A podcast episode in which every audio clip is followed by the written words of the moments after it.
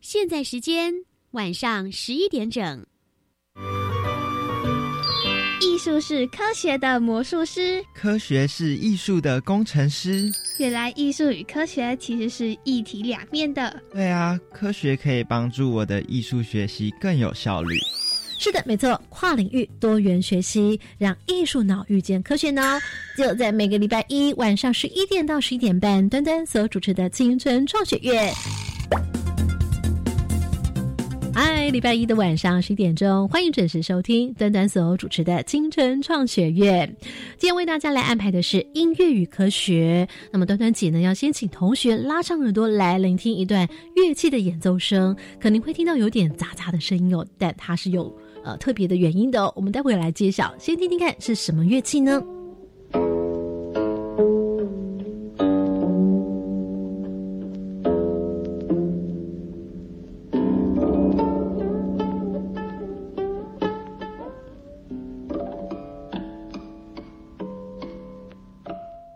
好，为大家来揭晓这个乐器之前呢，我们要先来介绍今天一起来跟我们参与的同学们哦。来，我们总共有四位同学。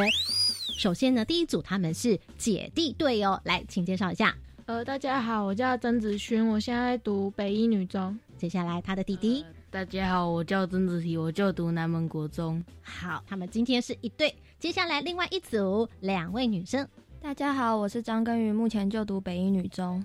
大家好，我叫蔡云山，我现在目前就读龙门国中。好，所以呢，有国中也有高中的同学，但我们今天刚刚好有两位都是北一女中的同学，分别呢在两组，所以呢，你们应该算是呃小组长喽。来看看今天呢哪一组答对的分数会比较多呢？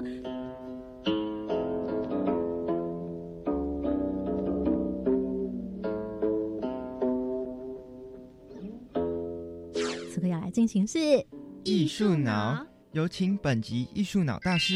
在这回，我们就特别来邀请到是今天的艺术脑专家，来邀请到是古琴演奏家陈文老师。Hello，陈文老师，你好。丹丹你好，听众朋友大家好。那这回我们就要来请陈文老师来帮我们介绍了。好，来先揭晓是什么乐器。好，这个乐器叫做古琴，啊，也叫做七弦琴。古琴哦，是呃，很多人都会说哦，你是在弹古筝，对，因为古琴跟古筝它一个很像的地方，就是它们都是长形音箱的乐器，然后用手拨动琴弦的乐器，所以很多人会误以为这个乐器是古筝。那古琴因为在乐呃历史上面呃比较小众，所以很多人没有见过，而且是在乐团里头，在国乐。呃，乐器里面都很少人用用它，所以很少人知道啊。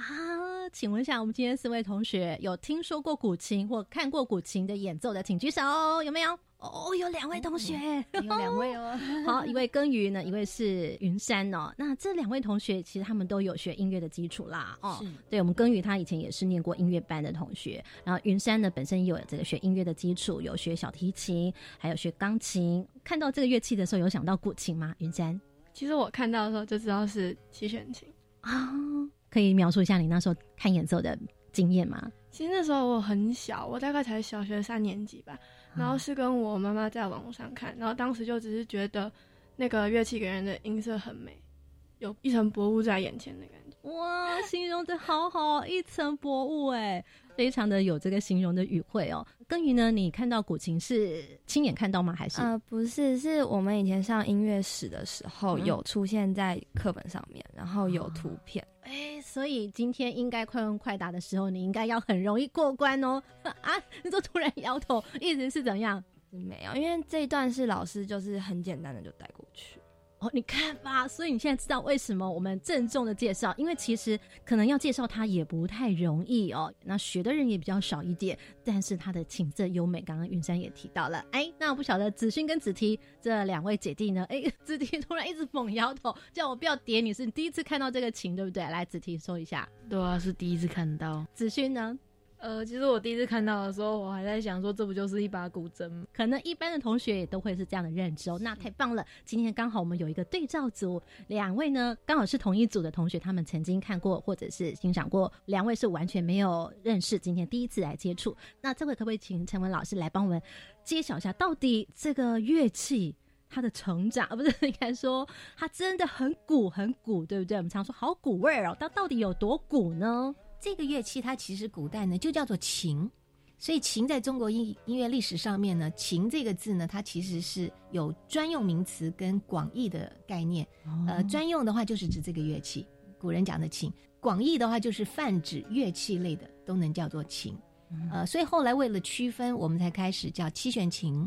又后来因为它非常的古老，所以又加了个“古”字，所以才会叫做古琴。传说当中有五五千多年的历史，但是就我们史料上面，就是真正能够呃这个比较有历史记载的年份的话，大概是在周代的时候，就是三千多年的历史。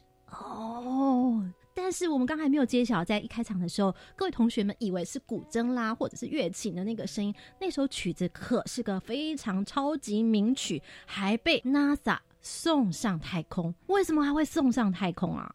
呃，这是因为在一九七七年的时候呢，这个美国太空总署他们开始接触，就是认为说外太空是有呃生物的，所以他们就要开始介绍地球生物。那用什么方式来介绍呢？他们就收集呃在地球的各个不同民族的人类，每个民族收集一个乐曲，呃收在一个光碟上面，然后把这个光碟带到太空，然后。有一个播放器，现在就是不断的从那时候到现在，一直不停的播放地球人类的各个民族的音乐，其中属于我们这个中华民族的乐器，选择的就是这个代表性的古琴，就唯一的一个乐器。然后在这个乐器里面，很多的乐曲就选择了一首管平湖先生演奏的《流水》，送上太空了。嗯，这位管平湖先生他也是古琴界的呃泰斗。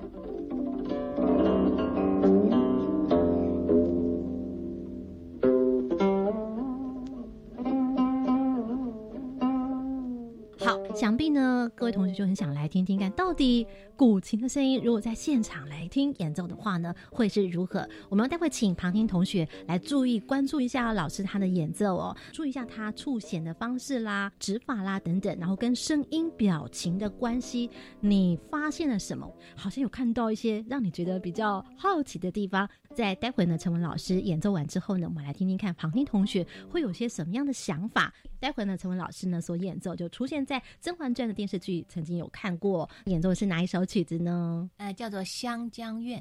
嗯，但是并不是甄嬛她写的，它其实也是出自古曲，对不对？哎，对，它也是一个古曲。嗯，湘江就是那个对江河江水的那个江，湘江月，非常有哀怨情怀的一首曲子喽。我们一起来领赏。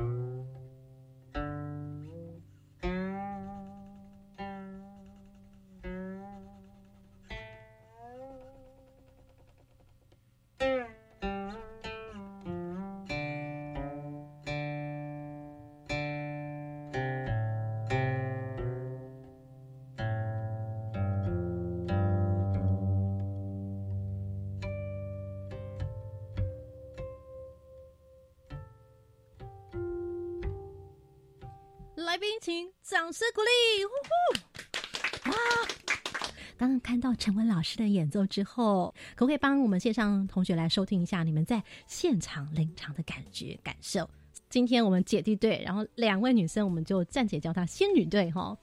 那古琴的音色真的很柔和，然后很优美，然后老师在弹的时候，就好像就是有一个古代的美女在那里跳舞的那种感觉。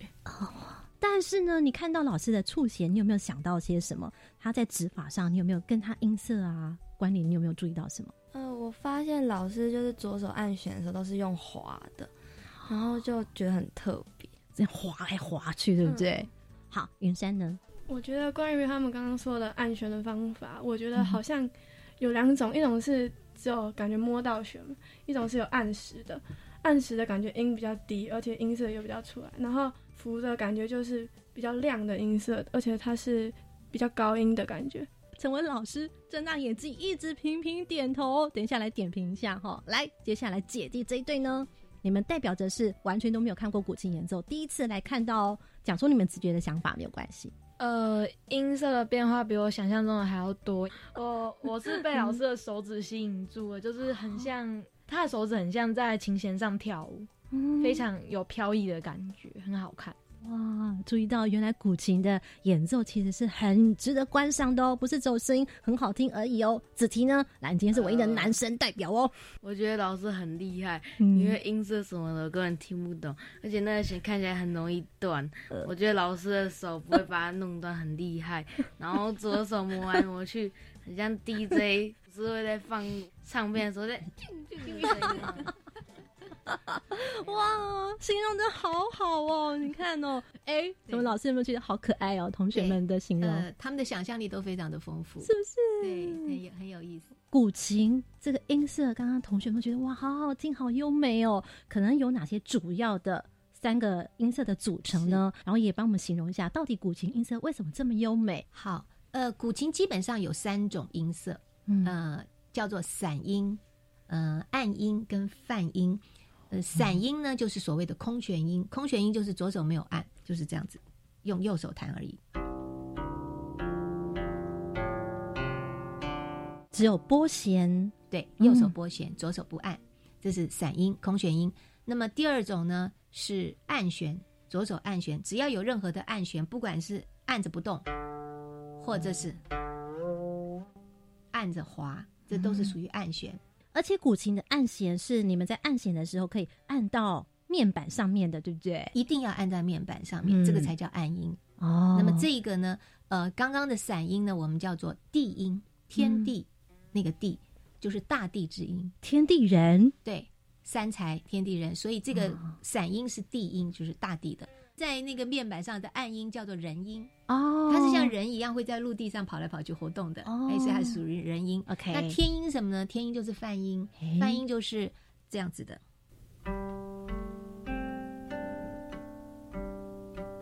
啊，就是刚才有提到过说，哎，那个手的指法上面的复杂性，刚才他们观察的蛮细腻的，就是轻碰弦的，嗯，子琪有说到很像那个 DJ 滑来滑去的那个是用按音滑出来的，对因为它要按着才能够做滑音这样子。对。那刚刚有一个听起来这个泛音的声音，你们觉得听起来像什么样的感觉？云山，泛音比较特别，就是它的共鸣声会比较大。应该想说按时的，好像你播完之后就没有那个共鸣，比较比较小。但是泛音它比较亮，所以它共鸣声会比较大。也算是，也算是。也算是。那你有没有注意到陈文老师他的手指触弦的时候，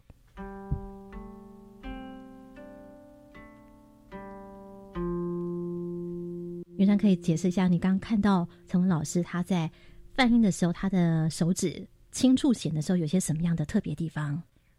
他是轻轻的触还是重重的触？是轻轻有指腹，类似指腹这边触。很轻很轻，非常轻，感觉好像走在水面上的感觉，就真的好像蜻蜓点水般。对啊，曾老师，那你来跟我们说一下，总结一下，到底为什么古琴的音色这么优美？我们常常会看到有人在写古琴的一些曲解的时候，都会写什么绵长啊、悠远啦，包括刚刚同学会说，哦，那个共鸣好像特别多，这个可不可以来帮我们做个形容？好，呃，我们常常会误以为古筝跟古琴是同一个乐器。嗯。那古筝这个乐器，它首先它跟古琴除了大小不一样，呃，弦数不一样之外，古筝每一根弦上有一个呃筝叫筝马，哈、嗯。它就音桥，它把每一根弦架起来，每一根弦有一个。那古琴是上面完全是开放的，就是完全没有的，所以古筝基本上是一根弦发一个音，一个音高。那古琴的话呢，它的音阶音高完全是需要我们用手在按不同的位置。所以我现在左手以一弦来讲，呃，我按在一弦的这个第十个位置，这是发出这一个音，然后我按在九徽，就是改变弦长啦，改变振动弦长，所以这边啊弦长比较长，它音比较低，然后每改变一个地方，每改变一个地方，它的音阶，所以我们呃音高音阶呢是靠我们的左手去呃去按不同的位置产生的。那另外就是刚刚提到的那个滑音，我们先听这个声音，所以我们现在先用空弦散音这个音来来听一下。我弹这个空弦音，我们听，你们可以开始去算，你用一二三四开始慢慢算哈。你看你算到几，你还听得到声音？拉长耳朵，请听。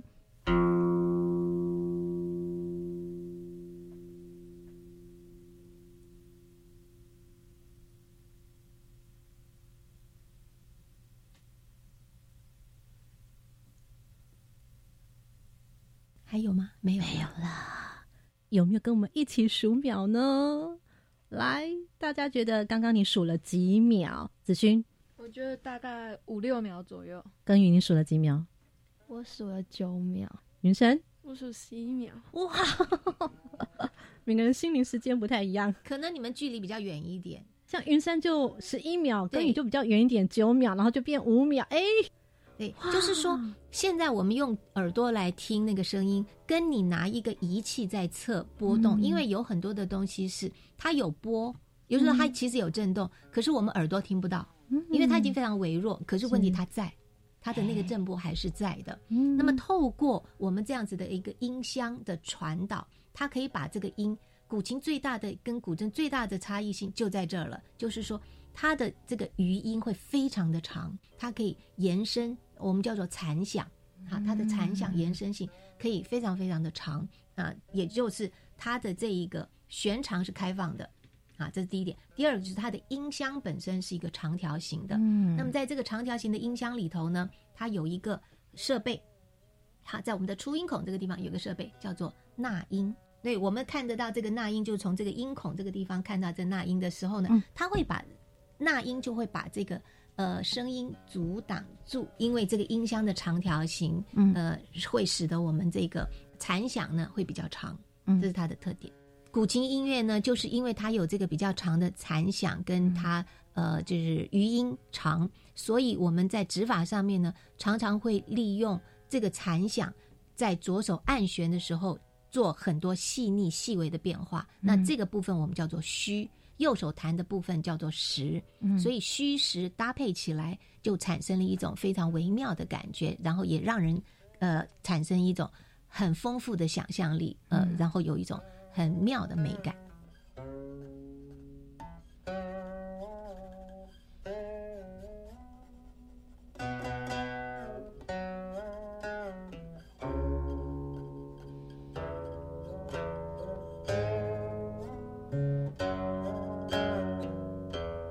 是科学的魔术师，科学是艺术的工程师。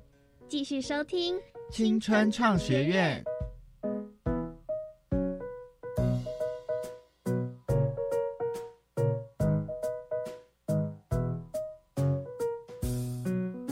好，回到青春创学院。那刚刚讲到的这个声韵上面，你体会到什么？耕耘，你觉得？就它的虚音部分可以做很多的变化，然后很多的技巧，然后我就觉得说，像刚才老师讲的泛音的部分，我就觉得听起来有一种很空灵的那种美感。所以其实古琴的声韵是你们在美学上面非常非常追求的，非常重视。包括那听起来好像一点点一点点的声音，那些残响余音，我们都要听进去，对不对？对，因为在古琴的审美里头有一条叫做淡。就是味道很淡的那个淡，所以是越淡越妙啊！我们弟弟呢，马上就说：“ 哦，什么越淡越妙啊？不是要声越大越好吗？”原来这是古琴的一个美学，所以就要心平静和的，对不对？对，那就是一个修身养性的一个乐器喽。对，因为它其实就是跟人类的这种审美条件有关系。那因为这个一种一种回味。啊，你要有一个回甘，对回甘的这种感觉，那所以你要让它有一种空间，嗯，那么这个空间可以产生自己可以产生，就是借由一个因素元素，然后产生自己的一种联想。余韵，哦，空间回甘，好，我们大概收到了一些关键字，在待会呢，马上回到节目当中就要来请到。物理学家，还有我们今天的古琴师，两位呢科学脑专家来跟我们揭晓，到底我们刚刚从艺术脑的这样的一个形容的语汇后面的密码是什么呢？马上回来。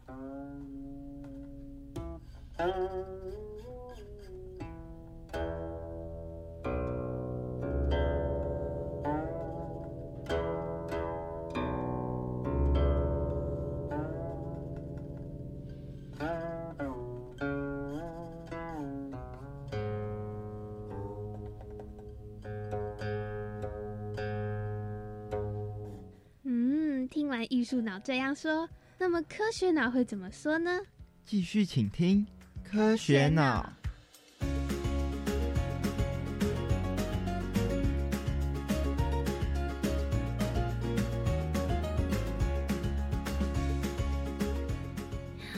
青春创学院，您现在所收听的是教育广播电台，我是端端。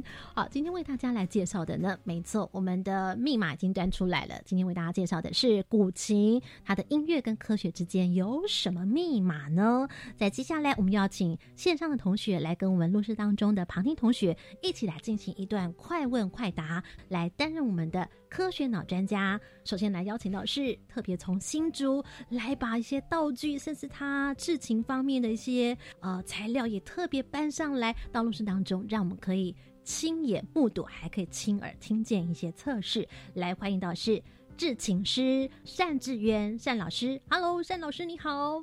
大家好，哎我是来自台南艺术大学，那嗯个从事那个乐器制作教学。哇我是单志渊。单老师呢制造好多种的乐器哦，有哪些乐器呢？比方说，很重点的是古琴或者是弦乐器、二胡、嗯中胡这一类的乐器。而且我们的单志远老师呢，十年前吗？是不是呢？那时候还曾经到大陆呢去参加了一个古琴方面的观摩比赛，对不对？呃，是是，已经二十年了。二十年吗？你看起来还很年轻呢，在那时候呢，好优秀，因为呢，当时呢只选出了五名啊不记名的代表优胜者，在当时这么多海选当中，你是其中一位，而且是唯一的台湾来的一位代表，对不对？呃，是的，是的，很幸运的，是的。啊，所以听说还是台湾第一人哦。是哦，掌声鼓励哦！呼呼各位同学，好，接下来邀请到呢，带领全国科展呢，拿到了全国的特优第一名，还有总统接见，来邀请到是龙门国中来自台北市的陈英杰老师。英杰老师你好，主持人好，各位听众大家好，我是龙门国中老师陈英杰。英杰老师他本身也有学乐器哦，他以前小的时候学的是小提琴，对不对？哎，是的，那现在我们就要来邀请线上同学跟旁听同学来一起进行快问快答喽。每道题目呢，可能有一二选项或者是一二三选项。当我们说请作答的时候呢，就来喊一下第一道题目。请问各位同学应该有感觉，在日常当中，我们在浴室里面唱歌的时候呢，觉得声音好好听哦。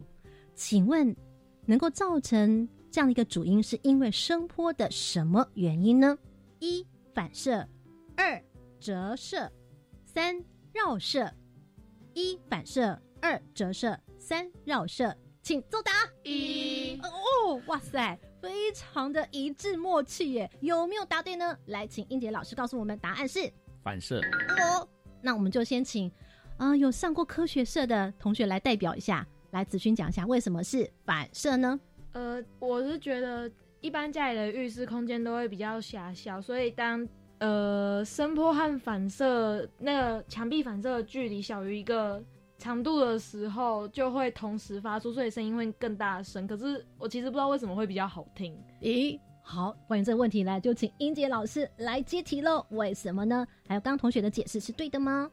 呃，同学讲了一个重点，就是说反射的声波跟你原来发出去的声波，其实人的耳朵是没有办法辨别它的前后，所以听起来是重叠的。嗯所以我们在浴室唱歌的时候会觉得特别的响亮。哦，其实是因为反射波跟原的声波，呃，它是能量集中重叠在一起。那你会觉得好听，其实那是另外有原因，我们待会再来说。好的，要卖个关子啦。这好像就让我们想到刚刚陈文老师有讲到的那个空间的感觉哦。那接下来我们来请各位同学来准备喽。第二道题目，请问古琴的构造当中，它的内部的音箱，内部的那个音箱叫做什么？也就是说，以古琴古代的称法来说的话呢，古琴的学派里面，他们怎么样来称它里面的那个音箱的一个专有名词叫做什么呢？一槽腹，腹部的腹；二舌穴，洞穴的穴。请作答。二一，没想到竟然这题只有男生回答。子提同学他说是舌穴。哎，我们另外两位仙女呢，说了是曹腹。来，我们请老师单老师来帮我们，答案是是曹腹。曹腹，我们的仙女队答对了。真的有曹腹这个位置吗？来，请单老师来帮我们解释一下。也是古琴确实是有曹腹的，那也有舌穴，对不对？也有舌穴，舌穴的位置是在它的头部，头部里面有一个空间叫舌穴。嗯，那么它琴身很大的面积，都是像类似于乐器的音箱，在古琴上就叫朝腹。嗯，就像我们吉他的肚子那里面也是一个音箱，比较俗称的方式我们都叫音箱，但是比较古学的名词我们叫做槽腹，是吗？